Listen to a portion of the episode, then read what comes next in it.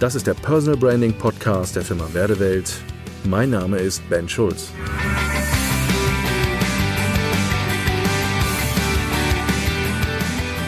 Selbstständigkeit. Wann ist der richtige Zeitpunkt dafür? Die Selbstständigkeit ist für viele so ein Wunschtraum.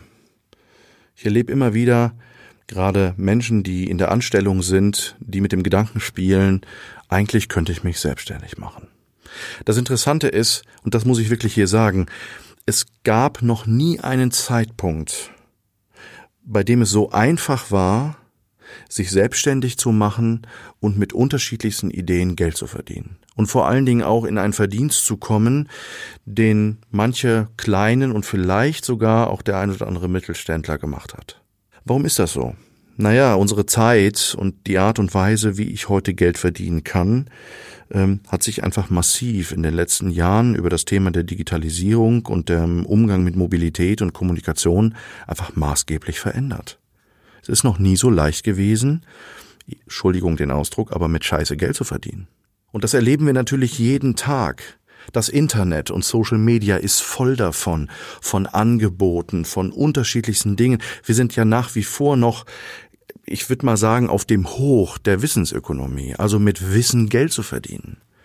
Wenn man mal guckt, bei Facebook zum Beispiel, wie viele Leute Kurse anbieten, die Geld kosten, wie viele Leute damit werben, dass sie ihr Wissen an andere verkaufen, um sie erfolgreicher zu machen, ähm, um ihnen mehr Freiheit zu zu gewährleisten oder Freiheit ähm, zu verschaffen, ähm, um zu versprechen, dass man mit ganz, ganz wenig Aufwand ganz viel Geld verdienen kann. Also so bei dem einen oder anderen diese Sehnsucht zu wecken, naja, ich kann mit viel Freizeit und zwei Stunden Notebook am Strand genauso viel verdienen wie ein deutscher Manager in einem Konzern.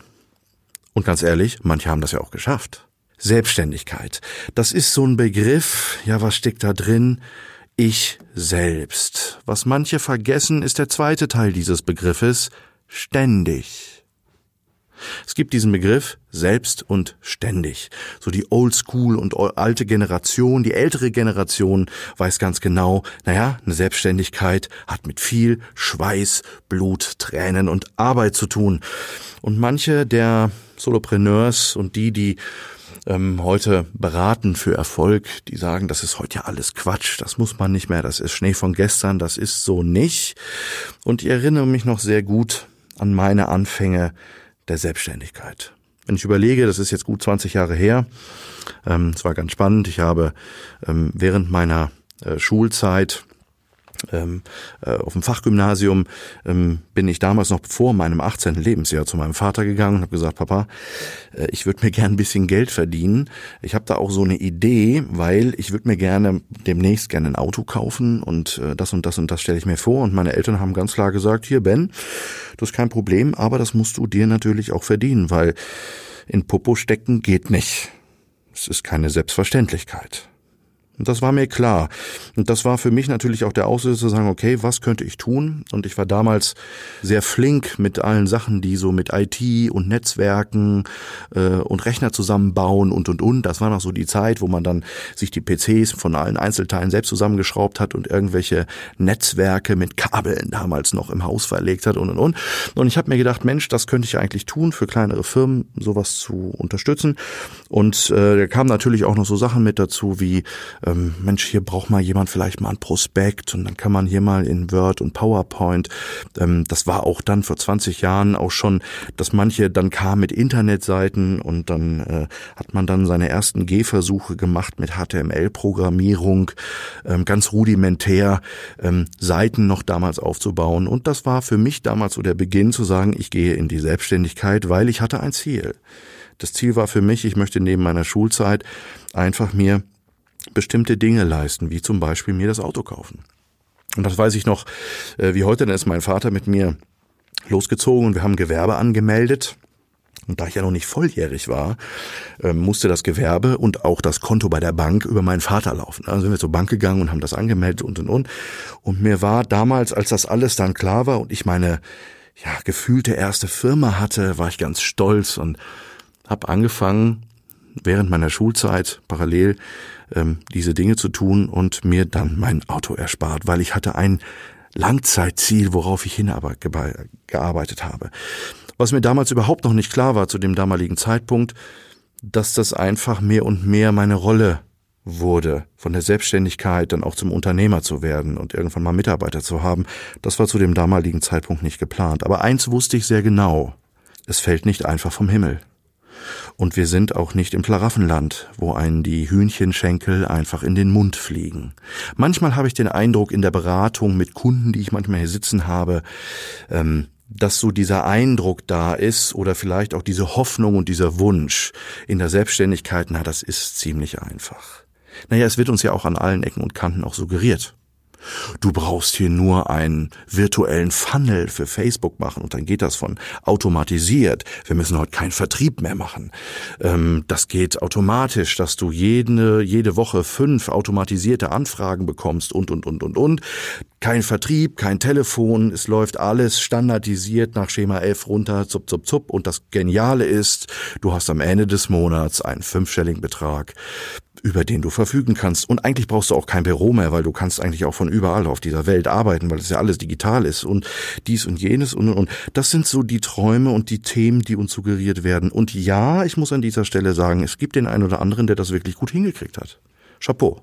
Aber das ist nicht Reality für alle.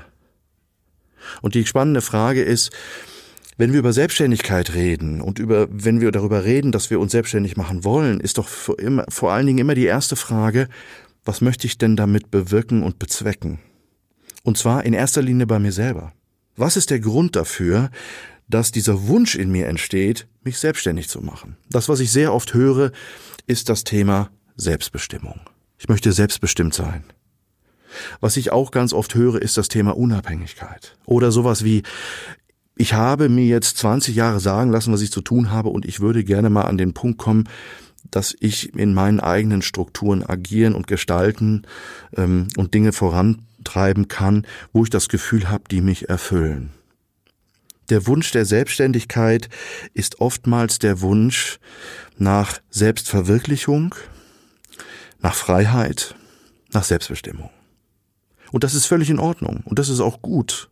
Ganz entscheidend ist einfach bei der Sache zu gucken, wenn ich mich da selbstständig mache, kann ich mit dem, was ich vorhabe, diese Faktoren, die wichtig sind für mich, in Erfüllung bringen.